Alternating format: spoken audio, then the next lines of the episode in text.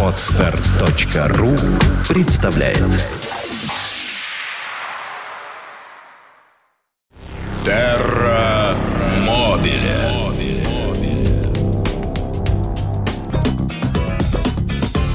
Да, начнем. А, Добрый всем вечер. В студии радио Фонтанка ФМ автор и ведущий Александр Цыпин. Здравствуйте всем, а, друзья мои.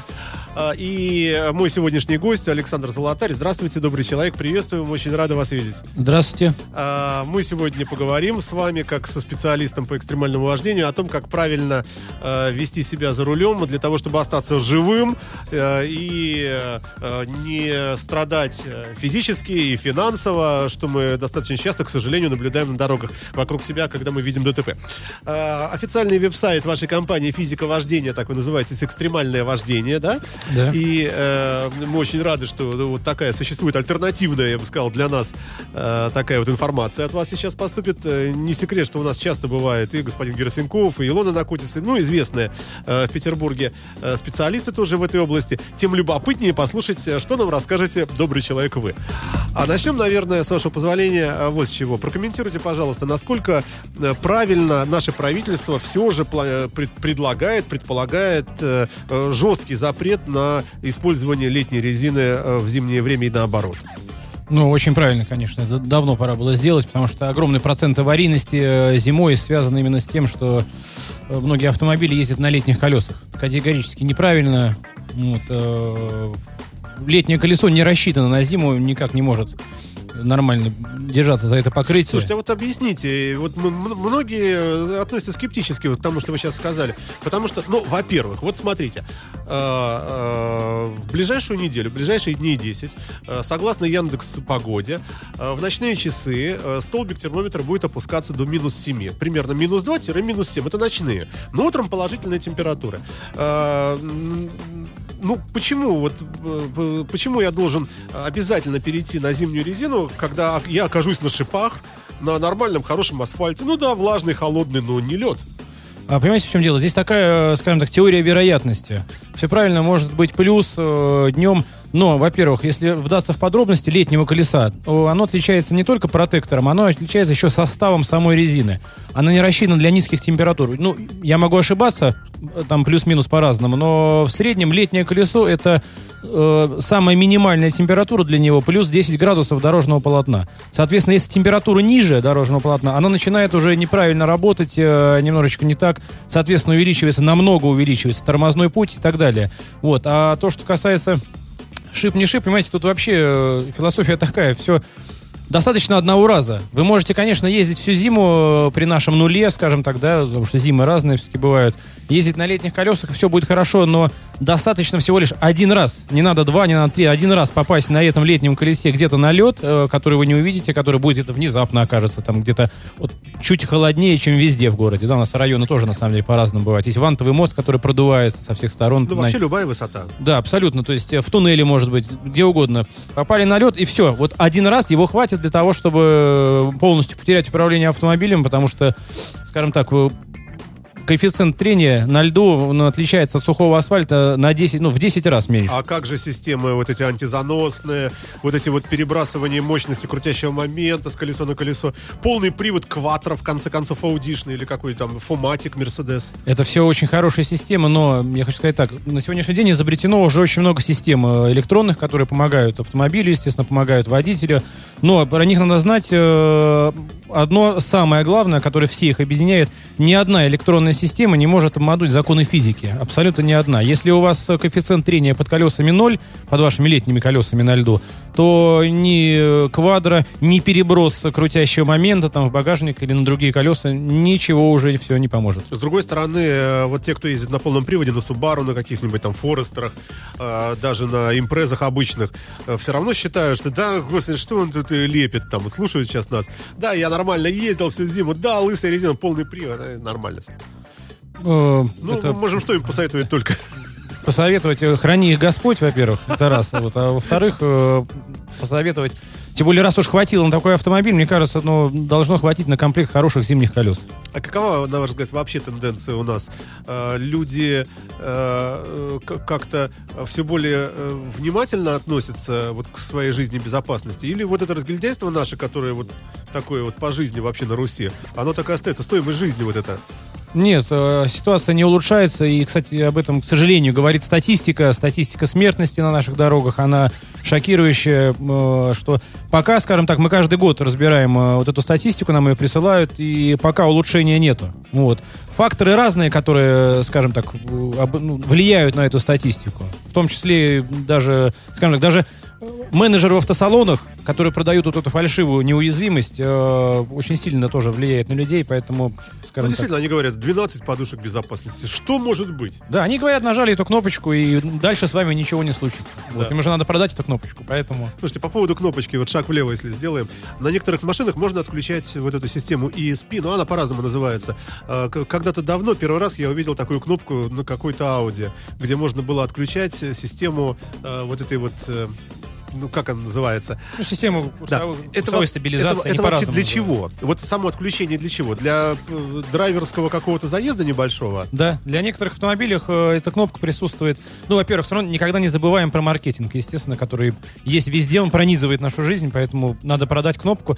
Вот, но если, скажем так, это бывает для, для того, чтобы выехать куда-то на лед, попробовать автомобиль, скажем так, оценить его полный привод, э, порадоваться этому. А это не Вот. значит, что, например, я на сухом асфальте вообще вот летом я отключаю вот эту систему и, это, скажем, э, меньше буду потреблять, вернее, расходовать топливо, например, да? Ведь все время же она как бы, ну не то, она не, подруливает, конечно, но она все время перераспределяет какие-то усилия где-то, как ей кажется, да? Компьютер быстро работает. Нет, система, которая, стабили... которая ESP, которая именно стабилизация, она, скажем так, с топливом никак э, не, Не связана, связана, не никак не реагирует. Да. Скажем так, она начинает забирать какую-то энергию автомобиля, да, когда она уже вмешивается. А вмешивается она тогда, когда вы уже, скажем так, если это асфальт, подскользнулись на асфальте, она уже видит, что что-то не так, тогда эта система начинает вмешиваться. Для того, чтобы подскользнуться на асфальте, это надо переборщить довольно серьезно. А, Напомню, что в нашей студии мы с удовольствием сегодня э, слушаем нашего, моего собеседника, нашего, конечно же, вместе с вами, э, замечательного Александра Золотаря, который у нас является, слушайте, просто такая большая, не стал просто все здесь э, такой список, э, какой вы великий. Мастер экстремального вождения, чемпион России по ралли, обладатель Кубка России, постоянный участник чемпионата Европы по автокрому. Автокросса. Кросс. Автокросс. Это вот кто ж так написал? Я думаю, я, может, думаю, может, и Ну, кром есть. А, в самом мощном и топовом классе супербаги. Автокросс, конечно же, да. А, И, ну, ну, много ваших достижений там. А, Как удалось вообще вам за... такой человек вроде не пожилой еще. Уже столько Я всего. очень хорошо выгляжу. Ну вот. А так э, спортивный путь уже длиной 22 года ровно. Слушайте, а, м, доводилось опрокидываться, переворачиваться, врезаться во что-нибудь вообще? Да, конечно, в спорте. В спорте это нормальный путь, я считаю. Естественно, были аварии и сильные, и средние, и легкие. Мне кажется, без этого невозможно. Если ты боксер, то невозможно, мне кажется, пройти карьеру и ни разу не получить в лицо. Ну, да, да, зв- звучит убедительно. Я, собственно, к чему? Э, Если случается какое-то такое ДТП, э, ну, такое, не просто там вот эти жопники там ударились там бампер друг дружки чуть-чуть, а вот что-нибудь такое там конкретное, например, полетел э, через встречку, там, об стол, боком там, слава, дай бог, чтобы остался в живых. Но вот как мне лично кажется, вот опровергните, если я не прав, что если человек попал в ДТП э, хотя бы хоть раз в жизни, он становится другим. Ну, просто н- начинает понимать и бояться. И это хорошо, то есть э, как бы э, увеличивается вот эта вот, ну, осторожность, что ли, в человеке. Э, Или, может быть, после некоторых ситуаций лучше вообще больше и не ездить некоторым. Ой, знаете, сколько людей, столько разных, наверное, психологических типажей. Потому что мы тоже встречали люди, людей, у которых после аварийного стресса очень тяжелые. Кто-то не может сесть за руль потом, кто-то тяжело время, скажем так, Но мы надо не говорим о летальных вещах, конечно. Мы говорим Вот. просто вот о такой вот, когда вот морды нету всего кроссовера.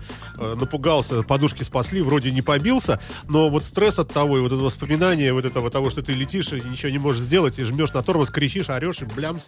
Есть, Вот, есть, конечно, стресс э, есть, он очень разный. Я говорю, что для кого-то первая авария, первая сильная авария становится последней э, в том плане, что человек больше не садится за руль, у него шок, э, стресс. Ну, опять же, из любого шока и стресса можно помочь передачи выброса. Кстати, мы в нашей компании во- работали с такими людьми, у которых именно авария, они обращались э, с очень се- серьезным стрессом после аварийного. Мы помогали им как бы реабилитироваться, вернуться на дорогу, разобраться в собственных ошибках, вот в этой ошибке, да, из-за чего это произошло, почему так произошло, да, как сделать, чтобы больше такого никогда не было, сделать какие-то выводы. Вот. Но также хочу сказать, встречались люди, для которых авария это было веселое происшествие, не более чем приключение. Приключение, да, да. хотя авария очень тяжелая. И, то есть, никаких выводов. э, Новый автомобиль, поехали дальше с такой же скоростью. Э, Это ужасно, конечно. Вот э, как, как- как, как вот добиться, чтобы у нас э, как-то стало поменьше вот безбашенных молодых людей? Э, Самый опасный возраст на ваш, э, ну не возраст, а, а самый опасный период с момента получения прав и выезда на дорогу. Э, Сколько это? Первый год, когда ты, полгода, когда тебе начинает казаться, что ты управляешь. Первые 2-3 совсем, я считаю, опасный возраст. э, С 18 до 20, до 21. Ну, а если так э, совсем по-серьезному, то, в принципе, наверно, с 18 до 30, я бы вот так сказал, э, водитель, скажем так, подвержен каким-то больше там, эмоциям. После 30 приходит, наверное, уже какое-то больше, больше понимания. А что это в голове вот такое? Вот откуда дурость берется? Ну, такой, наверное, уж совсем глобальный вопрос. Вот, откуда берется дурость, это я вам, э, наверное, не отвечу. Ну, может быть, хорошо. она врожденная, Давайте может по- быть, это молодость какая-то. да. Пофантазируем. Ну, предположим, например, в нашей стране практически от всего можно откупиться. Это первое. Второе. Все же у нас, э, э, ну, э, как сказать, не электрифицирована вся инфраструктура дорожная. И, ну, конечно, на кольце, может быть, э, еще и задумаешься там раз- разгоняться до 200 или нет. Но где-то э, в каких, каких-то отдельных кусочках ЗСД, там что-нибудь такое. э, Вот. То есть люди, вот они, нет внутренней какой-то границы, каких-то ограничений, которые мы наблюдаем там в той же там Финляндии, потому что наши же люди, выезжая за границу на автомобиле, ведут себя как зайки. Почему так? Здесь, мне кажется, все-таки проблема она такая глобальная. Это проблема необразованности, именно автомобильной необразованности. Очень много людей... э, Видите, в чем дело? В современном человеке очень сильно изменилось ощущение скорости, восприятие скорости. Да, если сейчас взять э, людей начать их спрашивать, да, какая скорость для вас э, маленькая? Ну, вот в основном там будут отвечать 60, 70, 80, то есть для меня маленькая скорость. Вот, э, на самом деле это гигантская скорость с точки зрения именно физиологии человека, да, то есть на, на что, на какую перегрузку мы рассчитаны. А можете какие-то цифры привести? Вот на какой скорости, если я врежусь в стенку, в бетонную, в неподвижную, э, на, на какой скорости меня уже ничто не спасет? Ну, очень много факторов здесь, опять же, какой автомобиль. Я скажу так, э, тело человека, да, это медицинские данные, рассчитано на скорость, да, вот физиологически, 40 километров в час. Это именно та скорость, которую человек может достигнуть э, бегом. Чемпионы мира по бегу бегают примерно со скоростью 40 километров в час. На это рассчитан наш мозг, на это рассчитано наше зрение.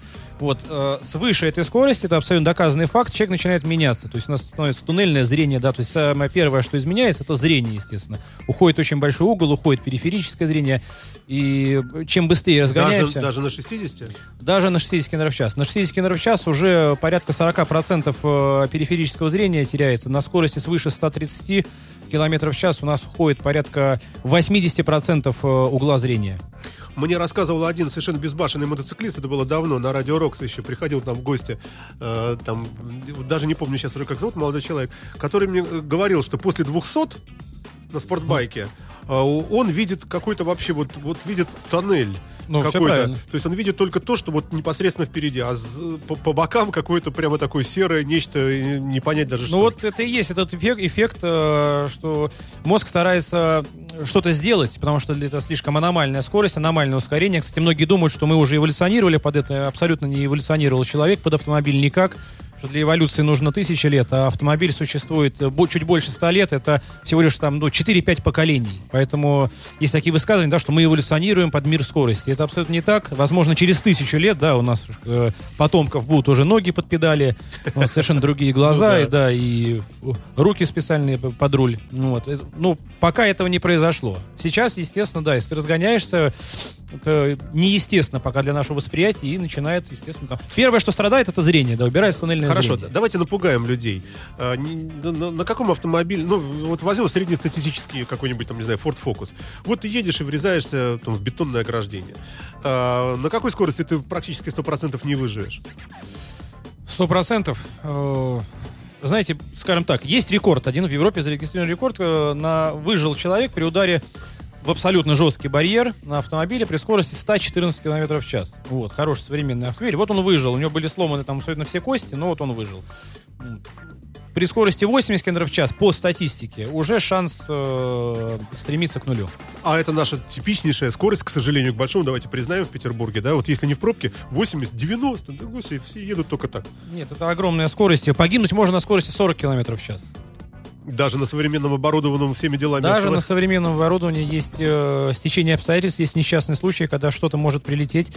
Э, перегрузки бывают очень большие от удара. Есть такая статистика, когда люди погибали от прилета фотоаппарата с задней полки, микроволновой печки, который почему-то у них ехал на заднем сиденье, какого-то предмета, еще что-то. Ну, непосредственно несчастный случай. То есть все системы сработали. Очень часто люди, во-первых, не пристегиваются даже в хороших Вот я современных хотел следующий вопрос задать. А, э, Существуют э, т- т- такие мнения, что пристегиваться плохо, потому что если вдруг загорится машина, еще чего, и ты не сможешь выбраться и сгоришь там заживо. Вот это пугалка такая известная, да.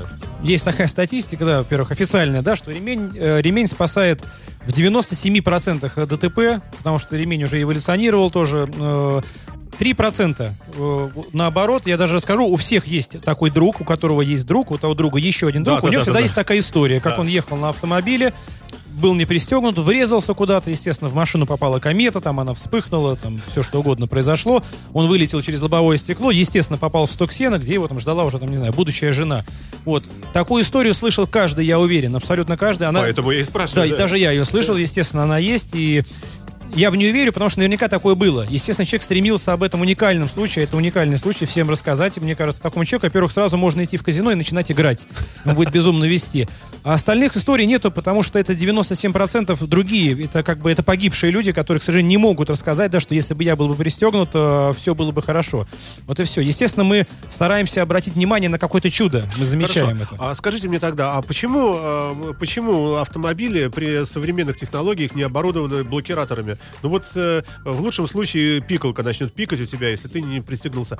Э, почему так? Э, почему? Вот я поехал, машина там проехала 3 метра и остановилась. И огромная надпись на дисплее, что пристегнись, и, иначе все. Не поеду и все. Почему так не сделано? Почему? Некоторые машины уже, уже так есть. И какие-то модели Audi, по-моему, я сейчас могу ошибаться, но вроде такое есть, что не включить передачу на каком-то автомобиле, уже если автоматическая коробка, дорогой автомобиль, я Вот и помню. Вопрос из области, почему не оборудованы все машины ал- алкотестерами, например? Сел, от тебя пахнет, машина не поедет. Ну, казалось бы, так простое решение. Оно же, и, наверное, не очень-то и дорогое. Тем не менее, производители оставляют возможность человеку не пристегнуться. Или оставляют возможность вставить, э, э, вот как некоторые вставляют, э, как называется, ну, за- заглушка да, да, такая, да. да? Э, Ну, как-то странно вроде как. Статистика, ведь, наверное, не только в России люди гибнут, по всему миру же, правильно? Ну, знаете, по поводу алкоголя э, не могу сказать точно, потому что, во-первых, есть э, Европа, да, в которой совершенно другие промилле, э, можно выпить бокал пива и ехать. Вот, э, поэтому, может быть, из-за этого не ставят алкотестер. Тогда надо ставить только на, на автомобили, которые экспортируются в Россию, такие тестеры, да, где там совсем нельзя. То есть, в принципе, может быть, из-за того, что на пассажиры это как-то может... э, я думаю, просто это связано с тем, что полностью не обкатана эта система, скажем так, наверное.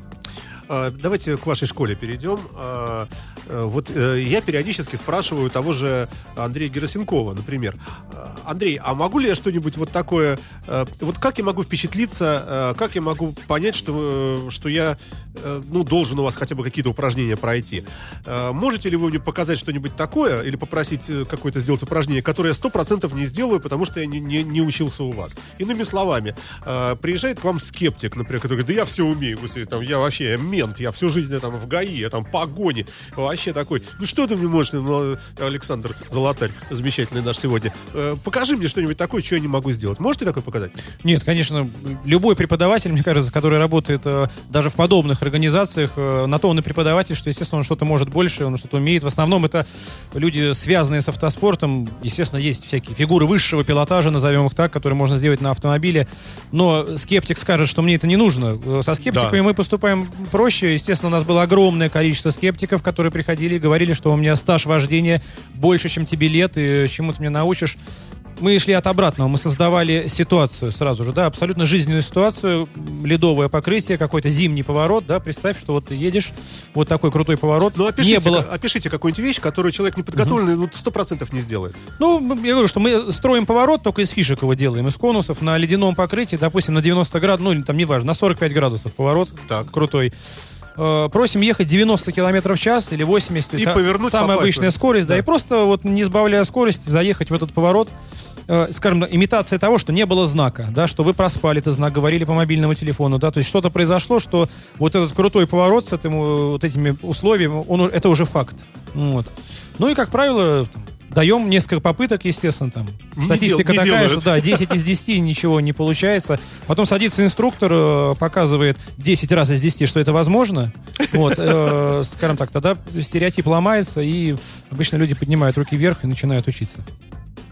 А, А- так вообще есть э, глобальная проблема, с которой мы столкнулись. Э, это почему-то, не знаю почему, все мужчины считают, что э, у них, э, скажем так, э, умение качественно управлять автомобилем да, заложено с рождения уже. Ну, правильно, да, как половые же э, все признаки воины, первичные. На да. лошади скакать, там, на слоне, на верблюде, кто как. Ну, щ- на, на машине. какая Счита- да, они также считают э, про себя, абсолютно каждый. Потому что мы все время, когда приходит к нам группа или любой человек на обучение, у нас есть всегда простой вопрос, что оцените свое водительское мастерство по десятибальной шкале. Поставьте сами себе объективную оценку. И что ставят?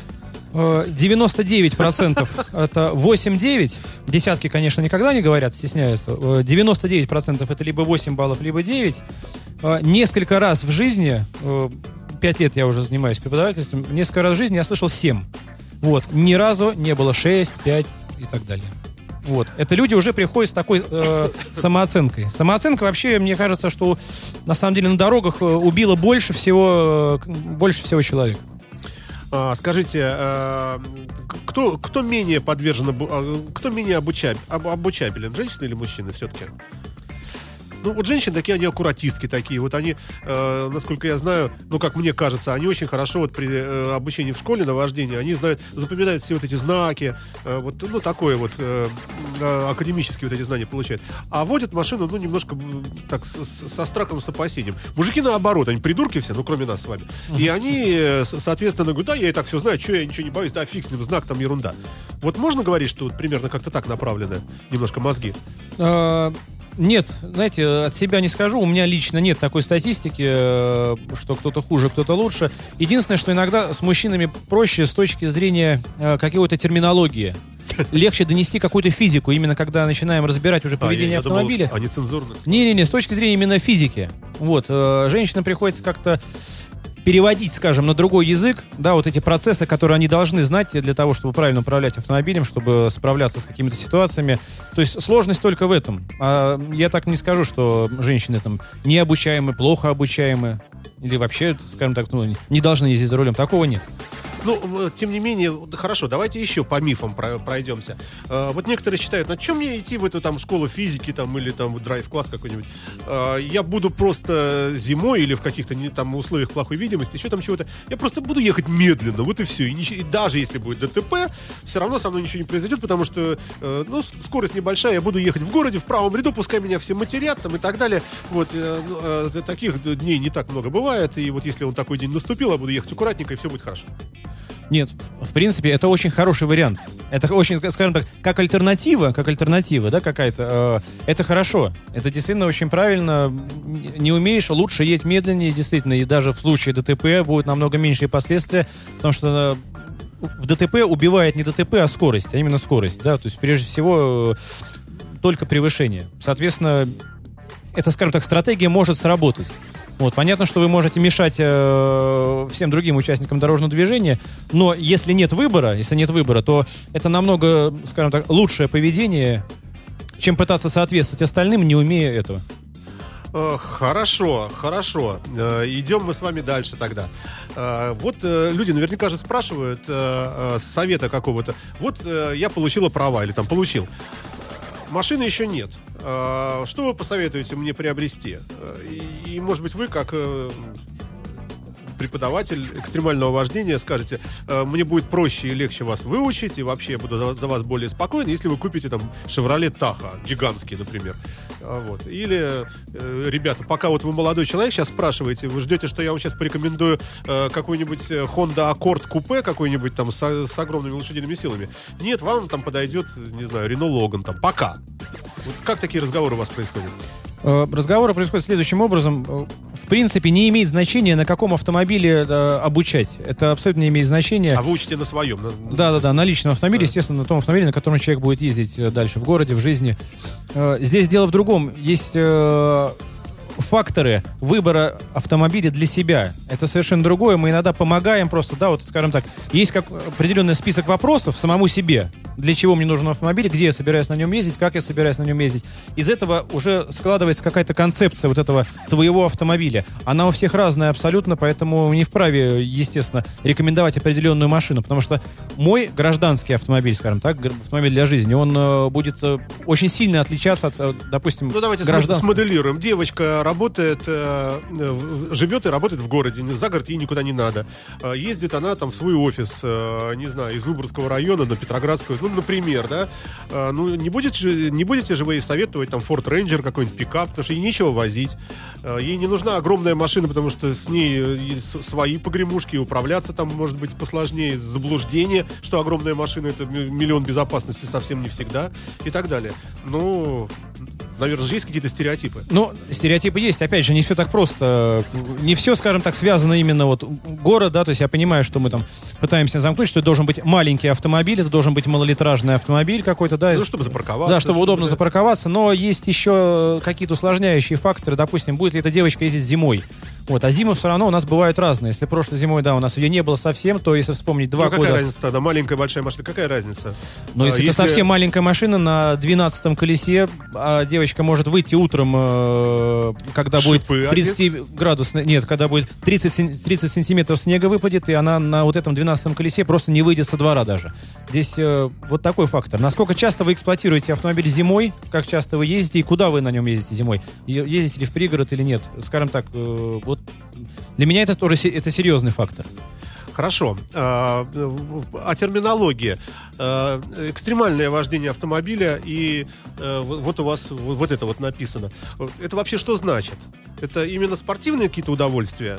Вы этому обучаете? Э, обучаем вообще всему, что связано с автомобилем. Ну, я расскажу, что такое, во-первых, экстремальное, да. Экстремальное это Ну, больше... потому что есть понятие контраварийная подготовка, например. Вот мы занимаемся контраварийной подготовкой, да, то есть мы делаем, и, э, скажем так, из водителя безопасного водителя. Экстремальное просто есть общепринятое на- народное, народное вот такое понимание этого слова, экстремальное вождение, да, экстремальные курсы, что они выше обычной автошколы, да, то есть мы именно учим справляться с какими-то ситуациями, не попадать в какие-то ситуации. Естественно, правильное название, то, чем мы занимаемся э, в нашей организации физика вождения и другие организации, Э, это все контраварийное вождение. Вот. Просто контраварийное вождение это на самом деле такая терминология. Не все понимают, э, что это такое. Э, Не у всех оно, скажем так, в уши ложится. Некоторые наоборот, вот э, некоторые говорят, нет, у нас не экстремальное вождение, вот э, та, та же Илона Накутис, например. Нет, нет, нет, у нас контраварийное, не надо путать, потому что это вводит в заблуждение людей.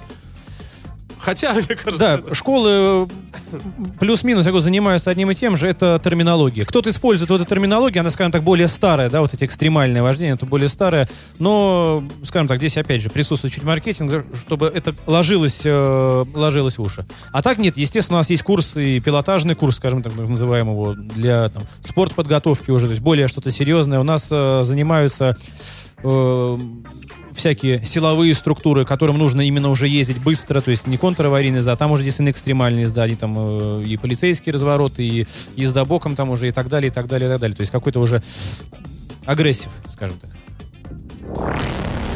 Терра. Напомню, что у нас э, в гостях спортсмен, мастер экстремального вождения, чемпион России по ралли, обладатель Кубка России. Извините, одно и то же засчитываю, но просто некоторые, может, кто-то только сейчас подключился к нашей интернет-волне. Э, Напомним также, что в студии работает телефон 416-7777. Если есть желание что-нибудь спросить, звоните. Э, А также наш чат в интернете по адресу www.fontanka.fm. Э, Продолжаем дальше. Можно ли выделить каким-то образом какие-то, э, ну, такие 2, 3, 4 навыка, которых достаточно, и ты уже можешь чувствовать себя, ну, процентов, процентов на 90 спокоен. То есть по аналогии э, можно провести ну, некую аналогию. Научить, предположим, там, не знаю, женщину правильно ударить насильника мужика каким-то там двумя-тремя способами, которых, в принципе, достаточно. И для этого не обязательно изучать всю там вот эту э, кунг-фу, там, самбо и так далее. А просто знать, что научить женщину, как вырубить насильника мужика. Условно говоря, э, если об автомобилях, предположим, научить при внезапном появлении препятствия э, не- в него не врезаться. Может быть, достаточно вот небольших таких вещей, основных, которые покрывают, в общем, львиную долю ну, ситуации. Ну, скажем так, знаете, для, как говорится, для самообразования, то, что я бы мог рекомендовать, ну, это из таких навыков. ну, первое, это стараться соблюдать правила дорожного движения. Это, это, это уже много. Это уже много. Э, Второе, всегда рекомендуем, знай и люби свой автомобиль. Знай, какие электронные системы в нем есть, как они работают правильно, да, и как, э, как водитель с ними взаимодействует. Это уже потому что огромный процент водителей э, банально не знают э, принцип работы системы АБС, да, это самая, одна из самых старых электронных систем, одна из самых первых. И спорных. Да, для чего пор, она нужна, для чего она нужна э, и как она работает. То есть очень много людей даже не знают этого, а это уже, скажем так, какой-то шаг к аварийности. Что-нибудь э, такое экзотическое расскажете нам. Например, при обгоне справа, когда ты увидел, что там припаркован прицеп от грузовика, дело ночью, и чтобы не убиться, э, тебе нужно там э, надавить на педаль, направо повернуть, налево, там выскочить на поребрик, не бояться, лишь бы не было там фронтального удара. Я думаю, что-нибудь такое. Нет, самый, скажем так, большой совет, самый большой совет, э, это соблюдение скоростного режима и соблюдение дистанции. Это очень много, потому что это, наверное, 90, не знаю, 95% э, причин всех ДТП. Они могут юридически уже э, обзываться как-то, да, то есть там иметь какое-то правило, иметь какое-то уже название, но все все равно начиналось с того, что вы что-то не заметили, потому что ехали быстро, вы не успели, потому что ехали быстро, попали в занос, потому что ехали быстро. Плюс, э, опять же, да, я уже говорил, что при ДТП э, водители, к сожалению, убивает не искореженный металл, да, и не, не само ДТП, а скорость. Самый главный враг это именно вот это вот обратное ускорение, то, с какой силой человек ударяется об этот искореженный металл. Поэтому самое главное скоростный режим. От этого мы не замечаем дорожных знаков, светофоров и так далее, и так далее. Других участников дорожного движения. И дистанция. Потому что тоже очень много людей слишком э, сильно верят в себя, верят в свою реакцию, которая у человека на самом деле очень, ну, довольно медленная реакция. Вот что делать? Хорошо, вот, вот сейчас э, придет этот день, когда мы утром э, окажемся все на льду. И очень многие из нас будут не на шипах. Ну, как всегда, день жестя- жестянщика, да? А, вот что делать? Вот ты тормозишь, а машина, вот все, вообще, вот колеса заблокировались, она едет прямо, и ты летишь в какой-нибудь там, не знаю, в бампер впереди стоящему Лексусу, который, в свою очередь, тоже, может быть, увидев, что ты летишь, там пытается как-то... как-то- Ну, Вот что делать? во-первых... э, Глупый вопрос, Да, конечно. х- хороший совет. Вот, э, я бы не выезжал на машине, во-первых, в этот день. Вот, э, это причем абсолютно не шутка. Вот когда первый снегопад... А как са- понять? Первый, а вот э, проснулись утром, и видите, валит снег. Вчера его еще не было. То есть вот первый снегопад как раз, когда вот самый первый, да, или первый э, вот такой вот сильный заморозки. Я стараюсь не пользоваться автомобилем, никуда не выезжать, потому что действительно огромное количество аварий, потому что очень долго у нас народ не переодевается, ездит на летних как раз тех самых колесах, да, вот, и может произойти что-то плохое. Нет, ну, а дальше тут уже, если что-то уже и произошло, и вы как-то оказались на летних колесах на большой скорости, на льду, и понимаете, что вам не хватает никакого тормозного пути, опять же, я скажу, что никакое мастерство, и какой бы ни был вы там даже там Михаил Шумахер или Себастьян Лоеб, многократный чемпион мира, э, не поможет вам бануть законы физики. Может Выбирайте, да, дальше выброситься из вы- машины, вып- да, вы, катапультироваться. Выбирайте, кому в зад приехать. Выбирайте зад подешевле. Тогда вот такой совет. Хотя, опять же, это, видите, Ну, в это, газель, это не в, то, что я в сказал. автобус в какой-нибудь, вот оно В правильно. автобус, будет, да. Потому что, опять В же, это не совсем правильный совет, да, это больше юмор, потому что ну, по-любому это плохо. А также сказать, да, опять же, что выбирайте э, автомобиль подешевле. Можно приехать в отечественный автомобиль, который довольно хрупкий, да, может быть, там сидела семья с маленьким Не ребенком. дай бог, да, не конечно, дай бог, да, потому да. что все-таки... Поэтому скажем так, это не совет, это больше юмор, да, э, лучше не оказываться в таких ситуациях, конечно, но в автобус, в обочину, выбирать, выбирать уже дальше, дальше выбирать место. Ой, эм, давайте о милых дамах. Э, повальное вообще, вот просто повальное э, увлечение чте- чтением смс и разговоров по телефону. И в последнее время меня просто вот э, даже, даже ну, до, до, до, зл- до состояния злобы вот это меня доводит. Стоишь в пробке, иногда вот ловишься на том, что смотришь э, вперед, видишь, как она, значит, она разговаривает по телефону, справа разговаривает по телефону, сзади, через зеркало заднего вида, я вижу, что сидит девочка в этом RAV4, тоже по телефону разговаривает. Думаю, да, да, господи, ты боже мой, что же вы, д- девчушки, это самое, что делать-то? Знаете, некоторые дальнобойщики э, едут, смотрят кино одновременно на планшете. Вот, это, это факт это, известный. Вот, а по Это поводу... вы ма- сейчас на, на чьей стороне? Вот, а по поводу нет, не, мобильного телефона, это категорично. Мобильный телефон, э, это в автомобиле это орудие убийства, потому что огромная статистика, огромнейшая статистика э, и по Европе, и по России, это смерть именно вот от того, что ты отвлекся на телефон, потому что мобильный телефон отвлекает внимание очень сильно. Он и сознание забирает, потому что ты как бы находишься уже там, там в общении с человеком, а не в автомобиле. Плюс э, мешает видеть, если ты держишь телефон рукой, убирает э, обзор, убивает, Ну, убирает хорошо, а громкая связь все равно. Все равно Отвлекает, все равно. Проводили, причем исследования, один европейский институт, который занимается безопасностью дорожного движения, проводили это исследование, как раз ну, по поводу hands-free, и аварийность не уме... она уменьшилась, но на очень-очень маленький процент, совершенно не тот, который ждали, потому что вроде освободили руки, освободили руки, но голову не освободили. То есть человек все равно отвлекается, он все равно говорит, и так как у нас, скажем так, одноядерный процессор, да, с вами, то есть мы не можем э, одинаково хорошо делать э, два дела, то есть говорить с человеком полностью осознанно и при этом полностью осознанно вести автомобиль, это невозможно. Ну, наверное, каждый ловил себя на том, что если ты вот едешь в автомобиле, даже вот по громкой связи разговариваешь там с, и какой-то, ну, серьезный разговор, э, ну, просто разговор, требующий определенных каких-то там затрат. Вот ты говоришь а, там о бизнесе, о, каком-то проекте, еще там что-то, не знаю. А, через какое-то время, минут 10 ты разговариваешь по телефону, вот я себя ловлю так иногда на этом, А потом, э, значит, все закончил разговаривать, мозг освободился, и ты вдруг понимаешь, что ты даже не можешь вспомнить, как вот ты проехал. Ну, понятно, при- привычный маршрут, это ясно, что везде останавливался на светофоре, там, пропускал всех, там, помеха справа, это все- понятно. Но вот восстановить это нужно напрячься, чтобы вспомнить, что было вот сейчас, вот пока ты разговаривал по телефону. Это даже опытный я, извините, да. Ну вот э, в этом очень большая проблема. К сожалению, это реалии современной жизни э, диктуют свои условия, потому что, естественно, огромное количество людей не могут отказаться от мобильного телефона. Что бы мы ни говорили, что бы мы ни рассказывали, это не повлиять. Здесь, знаете, только есть такая грустная, как говорится, ну, на ошибках учится. Вот, дай бог, чтобы эти ошибки были мягкие какие-то. Э, таких случаев очень много. Вот. А дальше надо помнить просто, что даже, допустим, на скорости 60 км в час, 60 км в час, да, это очень маленькая скорость для нас, почти, там, скажем так, почти, э, почти неизведанная. Автомобиль за одну секунду проезжает почти 17 метров. За одну секунду. Вот и все. 17 метров это много, это ну, 4 автомобиля может поместиться, да, в эти 17 метров. Вот. А это одна секунда, это один взгляд на эту смс-ку. Ну, опять же, э, гигантская статистика. Гигантская статистика. Мы, естественно, на каждой нашей лекции пугаем людей о том, что огромное количество людей попали в очень тяжелые ДТП и очень много с летальными исходами именно по э, вине мобильного телефона. В какой-то европейской стране, я сейчас не скажу точно, нам рассказывали, есть такой закон. Э, Человек, который звонит по мобильному телефону другому человеку, обязан спросить, за рулем ты или нет. Если тот говорит за рулем, то тоже повесить трубку. Если произойдет ДТП, в итоге как-то вот в связи с каким-то расследованием выяснится, что был звонок, что человек спросил, он сказал, что был за рулем, но он продолжил разговор, да, и произошло То ДТП, потому что может- отвлек, отвлек, да, может лечь ответственность именно на того, кто звонил. Слушайте, замечательный закон, кстати. Не скажу где, э, нам рассказывали, э, ну, в общем, такое есть. То есть обязан позвонить и в первом деле спросить, за рулем ты или нет. Если человек скажет нет, все, продолжить. За рулем, он повесит трубку.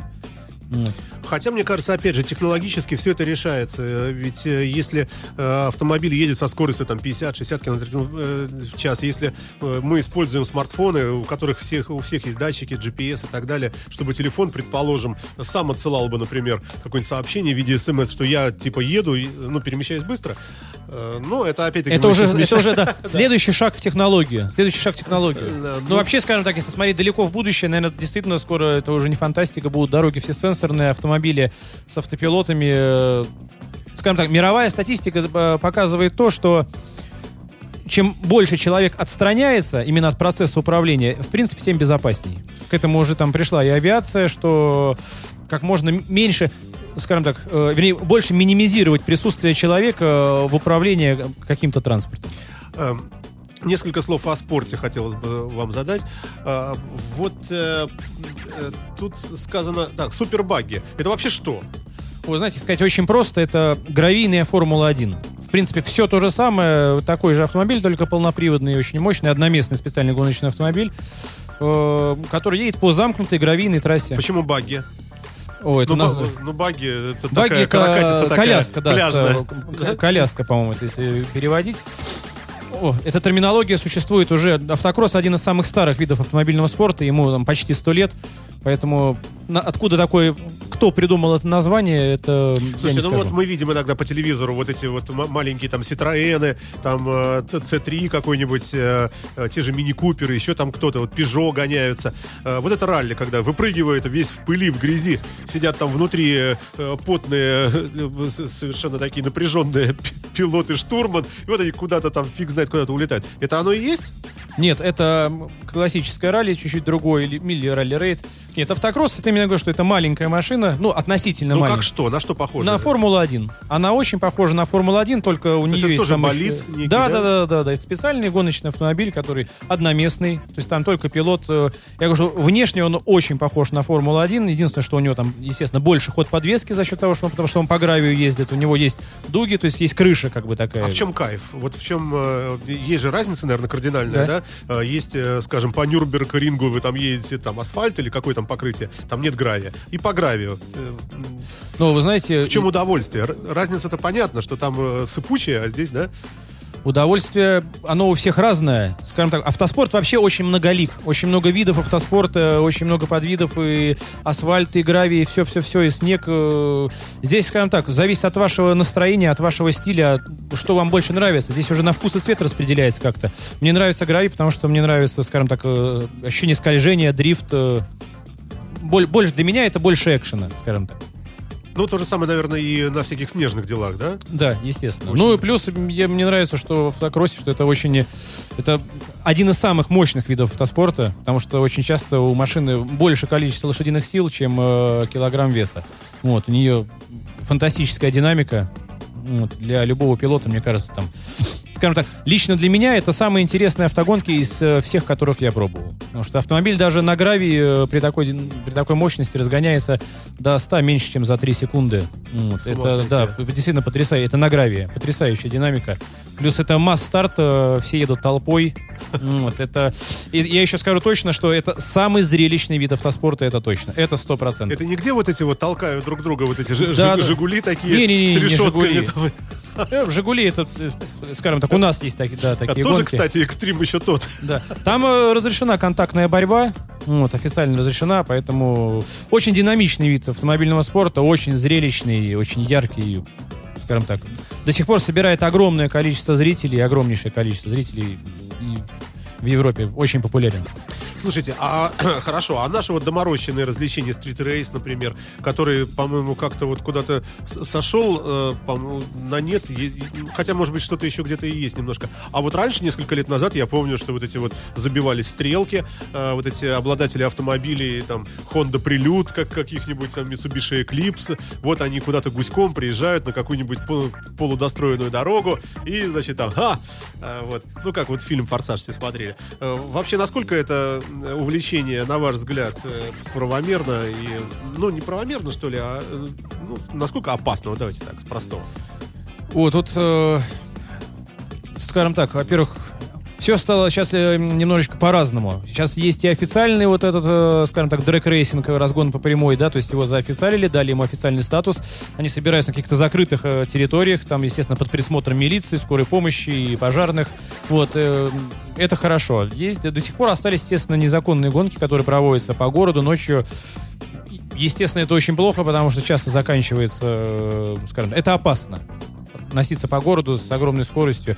Можно кого-то сбить, можно попасть в тяжелое ДТП. Но, опять же, от этого никуда не уйти, потому что то, что Ну, мы говорили... всегда есть, да. м- Молодо зелено. Вот. Ну и плюс, опять же, Голливуд навязывает нам стандарты, моду, стиль, поэтому... А доводилось Это вам есть до сих в пор. вашей преподавательской вот жизни, деятельности, э, доводилось ли видеть просто метаморфозы на свои глаза, когда вот человеку вы что-то показываете или рассказываете, может быть, не знаю, фотографию с ДТП, или я не знаю что, и э, человек просто вот вы видите, что у него в- переключается в мозгу что-то, и он становится каким-то, ну, другим, более э, разумным водителем. Ну, естественно, я вообще считаю, что это каждый человек, который пришел э, в нашу организацию. физику вождения, он уже уходит как раз э, вот тем человеком все-таки.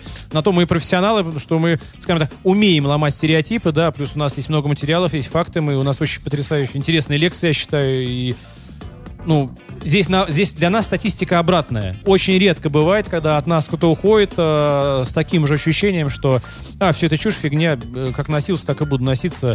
Нет, такого точно нет. Э, по-любому большой осадок, э, отпечаток, скажем так, вот это вот э, обучение, оно несет. э. Плюс, опять же, мы, скажем так, никогда не несем от себятины. Каждые свои термины, каждое высказывание, каждое какое-то новое правило, которое мы объясняем, мы говорим, откуда оно взялось, почему так, кто его изобрел, кто вывел, да, и вот это вот, то есть вот, этот, вот это правило. Поэтому Как вас найти? Где, где вы вообще географически расположены? географически мы находимся бизнес-центр э, Обухов. Это недалеко от станции метро, по-моему, Пролетарская или Ой, какой кошмар. Такой Вот. район города.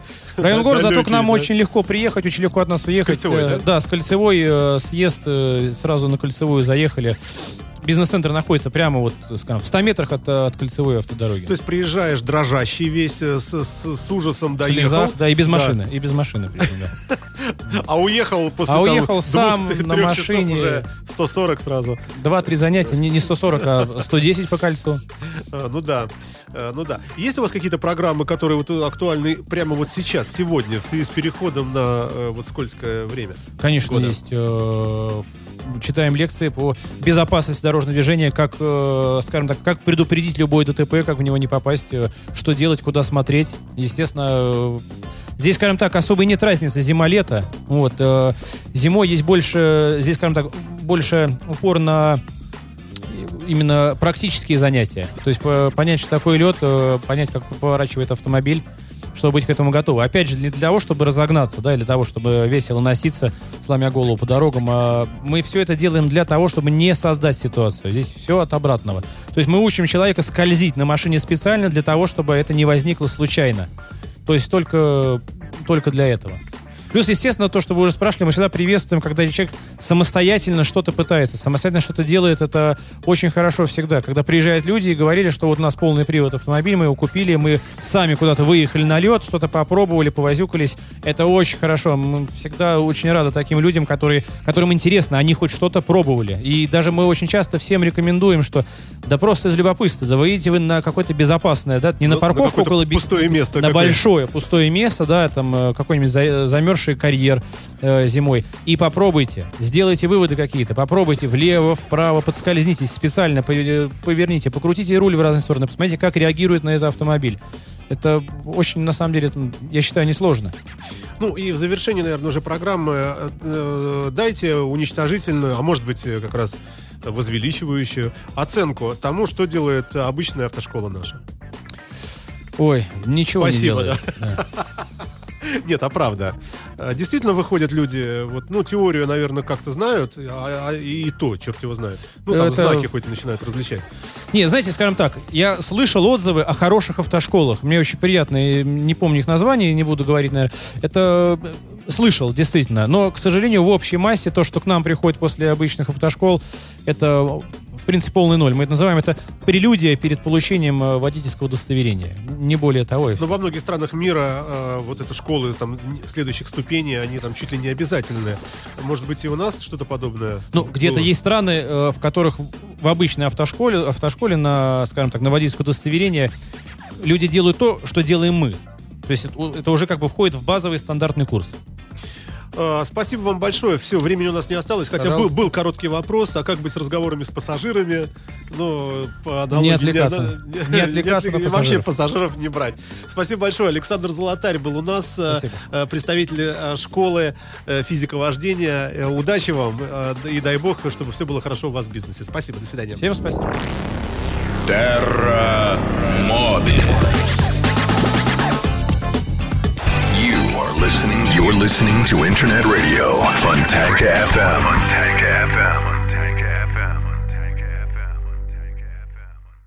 Скачать другие выпуски подкаста вы можете на podster.ru.